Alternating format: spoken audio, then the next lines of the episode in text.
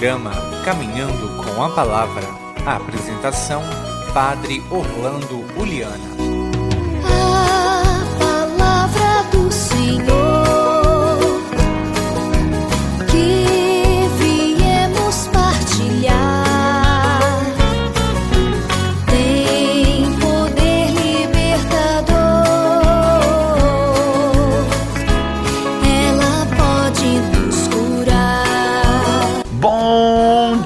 Queridos irmãos e irmãs em Cristo Jesus. Bom dia, você da sua casa, do seu trabalho, do campo ou da cidade, perto ou longe, indo ou vindo, aonde quer que esteja, estejamos unidos, bem contentes no caminho, para que possamos chegar aonde o Senhor nos propôs e espera que cheguemos, né, irmãos?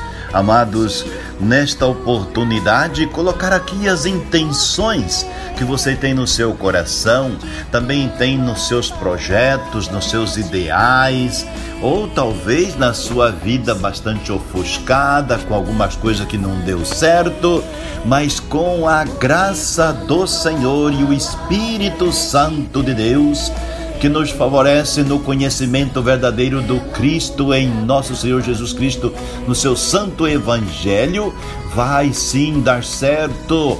Por isso estamos aqui unidos com vocês, na sua casa, sua família, sua comunidade, a sua empresa, enfim, o seu grupo de trabalho, o seu, o seu, todas as pessoas que estão com você e também aquelas que estão distante de você. Possamos pensar num só ideal, porque Deus assim nos quer, para que a obra dele seja bem cuidada no amor, na paciência, na alegria, na esperança, no otimismo das coisas. Rezemos por todas as pessoas que nos pediram orações, rezar por essa graça da chuva que nos veio por esses dias, fazendo-nos acreditar ainda mais na sobrevivência do campo, na resposta da colheita, enfim, coisas bonitas.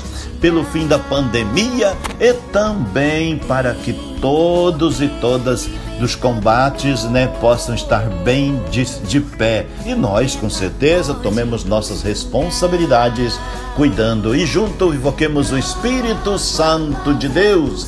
Vinde, Espírito Santo, enchei os corações dos vossos fiéis e acendei neles o fogo do vosso amor. Enviai o vosso Espírito e tudo será criado e renovareis a face da terra. Oremos. Ó Deus que instruístes os corações dos vossos fiéis com a luz do Espírito Santo, fazei que apreciemos retamente todas as coisas segundo o mesmo Espírito e gozemos sempre da sua consolação por Cristo, Senhor nosso. Amém.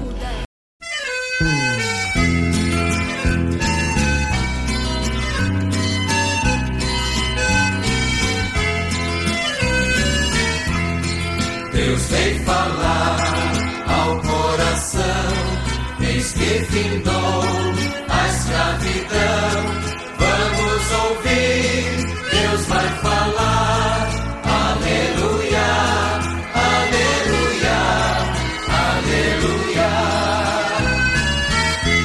Evangelho de hoje, capítulo 8 de São Marcos, versículo 14 a 21.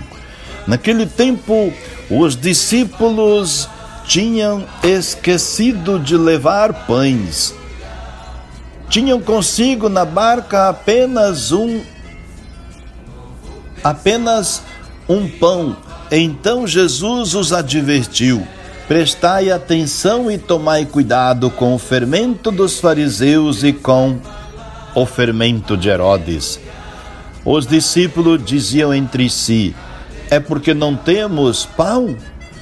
Mas Jesus percebeu e perguntou-lhes: Por que discutis sobre a falta de pão?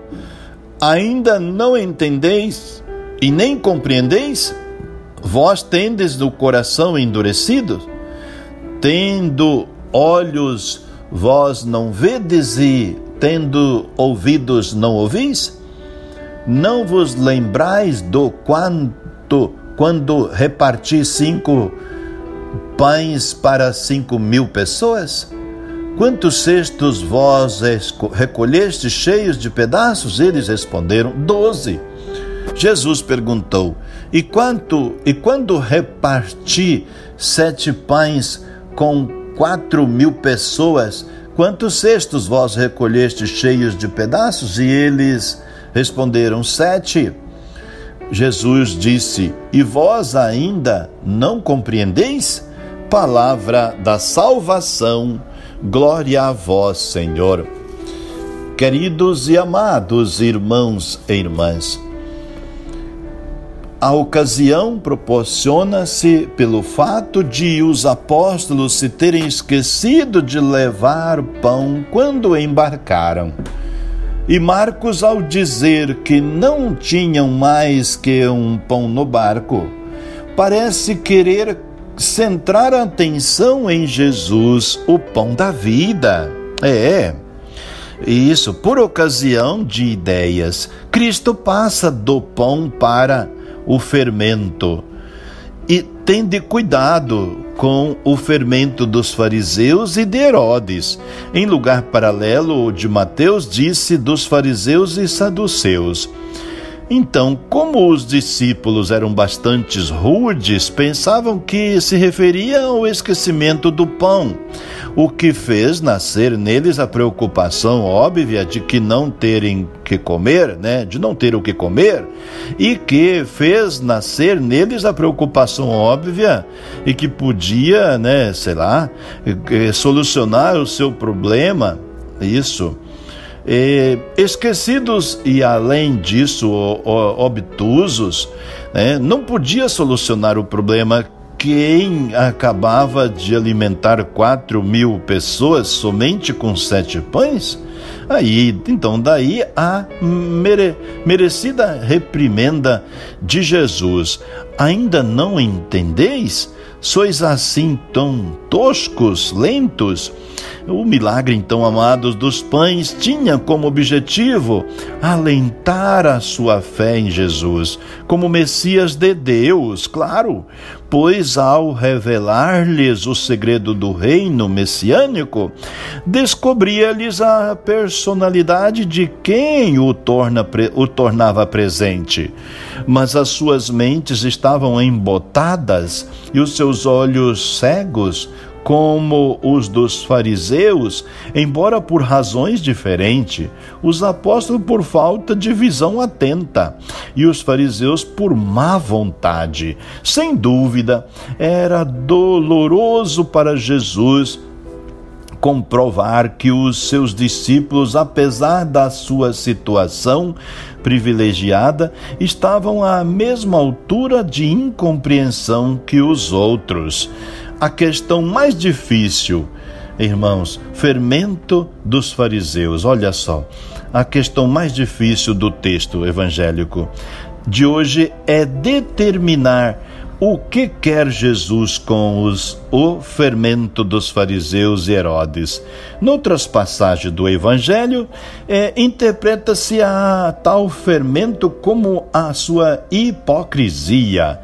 E com certeza e como a doutrina dos fariseus e saduceus, né?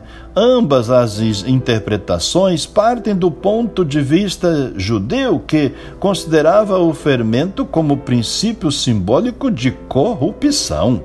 Por isso, a Páscoa israelita devia celebrar-se com pães ázimos sem fermento, do mesmo modo a Páscoa cristã, que celebra Cristo morto ressuscitado como o fermento do homem novo.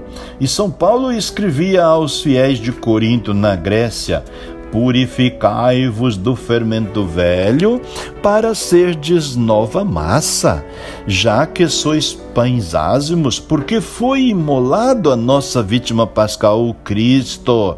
Assim, pois, celebramos a Páscoa, não com o fermento velho, fermento de corrupção, de maldade, mas com os pães ázimos da sinceridade e da verdade. Está lá no 1 Coríntios 5, 7. Marcos já anotou a aliança de fariseus e herodianos para eliminar Jesus. E ao falar agora do fermento dos fariseus e de Herodes, conjuntamente, dado que Herodes não era mestre da doutrina, obriga-nos a interpretar o fermento no sentido de um poder corrupto comum e ambos e capaz de contagiar também os discípulos.